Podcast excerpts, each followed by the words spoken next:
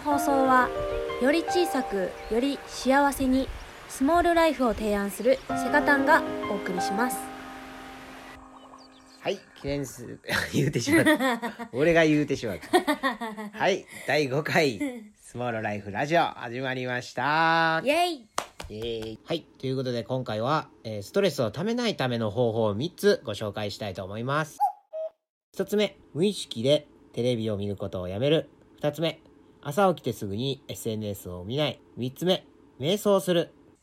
まず一つ目の無意識でテレビを見ることをやめるっていうのはまあそりゃテレビっていい情報もあるけどやっぱ基本的にこう最近ねコロナとかあの著名人の訃報やとかどうしてもこうネガティブな情報が入りやすいよね。でテレビって基本的にもう向こうからの一方通行やからこっちが選ぶ情報ではないわけよ。じゃあどうなるかっていうともう必然的に不安とか恐怖心を煽られてしまうわけよね。だから僕たちは無意識にテレビを見ることをやめてます。そうやな。私はもともとテレビっ子じゃない。けど大ちゃんはど俺はそうやな。結構見てたな。そんなに意識無意識とか関係なく普通にテレビは見てたかな。俺も別にテレビっ子ってほどそのテレビっ子じゃないんだ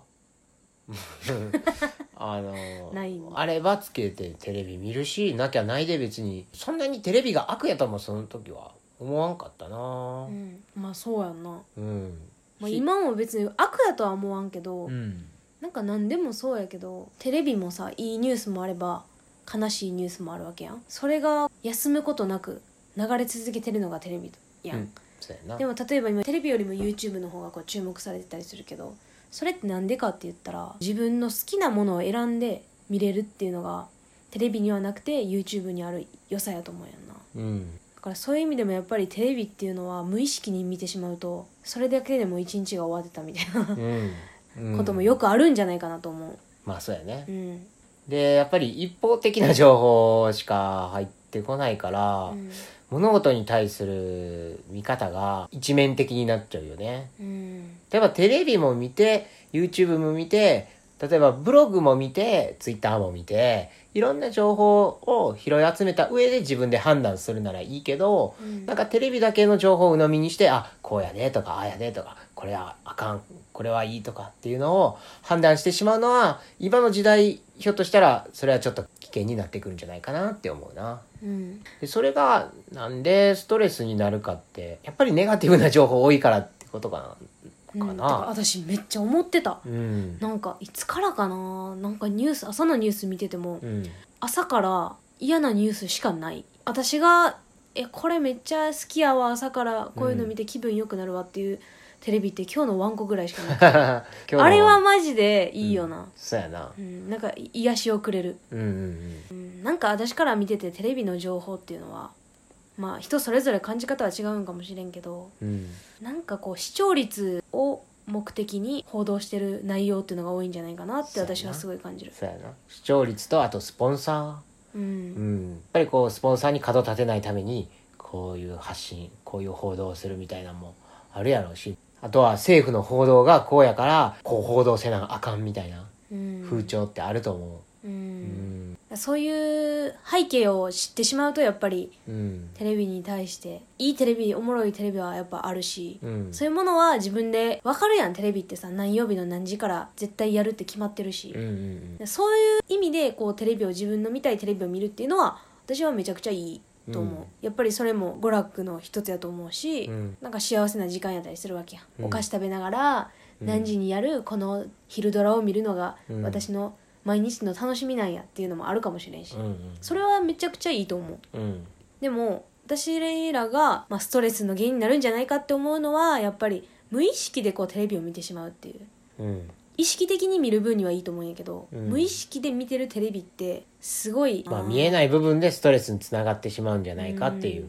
見えづらい分かりづらいけどね、うん。ストレス溜まってるっていう実感とかは湧きにくいかもしれんけど、うん。目で見たものっていうのは本当にすごいストレスを抱えやすいやんねそうやな。そんな感じでテレビっていうのは無造作に自分が意識せずともいろいろ情報とかいらない情報とか全て一気に入り込んでしまうっていうので精神的なストレスにつながるってことやから、まあ無意識に見るのをやめてみるっていうのは一つありかもしれへんな。うん大いにありやと思うで2つ目やね、うん。朝起きる前の前日っていうのはもう一日がわーって、まあ、いろんなことが起きるわけや。うん。仕事してご飯食べて誰かと会ってその時にこういうことを感じてとかいろんなことが一日の中に含まれててでその一日っていうのが睡眠によって一旦無意識の状態になってるわけ。それが起きた瞬間っていうのはその無意識の状態から意識になる瞬間の時が朝なわけやん。うん。でなんかその時間っていうのは一番頭がクリーンな状態やから例えば読書に当てる時間にしたりとか本当にやるべき作業に当てる時間にするとか僕らやったらそうしてない、まあ、携帯をいじらないというか。それをすることがストレスの軽減になるっていう。まあ結局テレビと一緒よね。いろんな情報がいろいろ入ってくるっていうのがストレス。例えば SNS とかって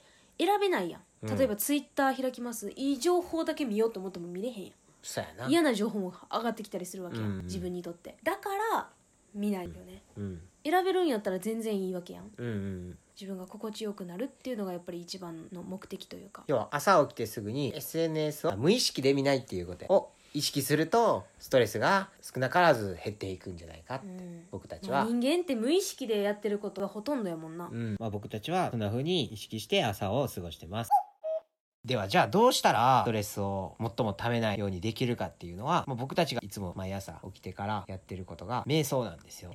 うん。瞑想とはどんな感じ？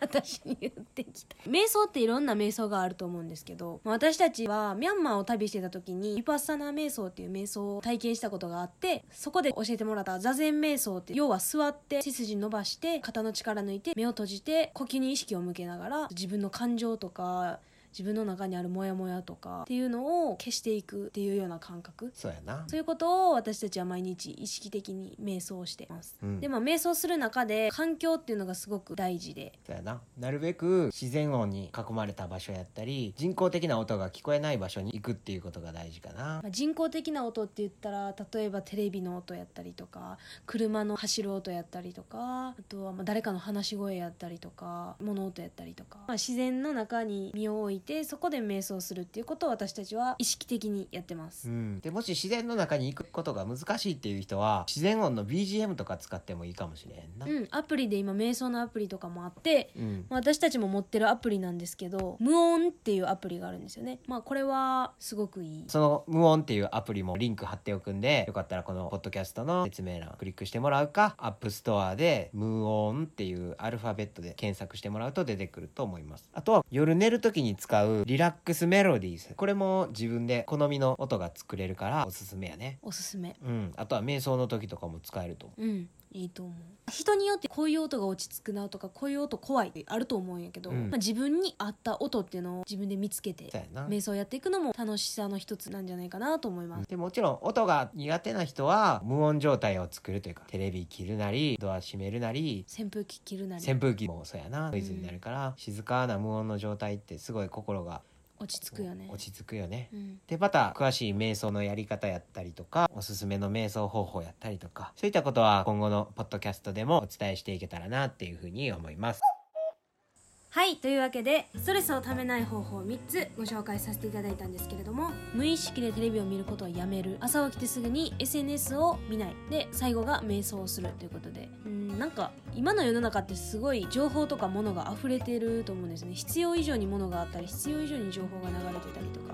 な。情報を取りやすい世の中になってるからそこは取捨選択して自分が本当に必要やと思うものを選んでいったりとか逆にこう必要のないものは省いていくっていううん。風にしていくことがストレスをためないために一番必要なことなんじゃないかなっていうのはすごく思いましたね。そうやな。要は引き算やね。引き算していってどんどんどんどんスモールにしていくということで僕たちの提案するスモールライフにもうまくつながったかなというふうに思います。はい。まあそんな感じでねどんどんどんどんストレスになってしまうものを省いていくっていう考え方で過ごしてもらえたら、まあ、皆さんにとってもいい心の状態っていうのを作っていけるんじゃないかなっていうふうに思います。ちょっとやってみようかなとかあ確かにそうかもとかもし思ってくださった方がいたらぜひぜひ参考にしてもらえれば私たちも嬉しいです。はい。あとはこちらのポッドキャスト皆さんからのご意見とかご質問とかも募集してます。番組の説明欄にご意見フォームのリンクを作ってあるんでそこからお便り送ってもらえたらと思います。楽しいことにフォーカスを当てて自分が幸せと思える習慣っていうのを作っていけたらなと思います。はいこんな感じです。また瞑想についても今後詳しく上げていけたらなと思いますのでそちらも楽しみにしていてください。ありがとうございました。ありがとうございました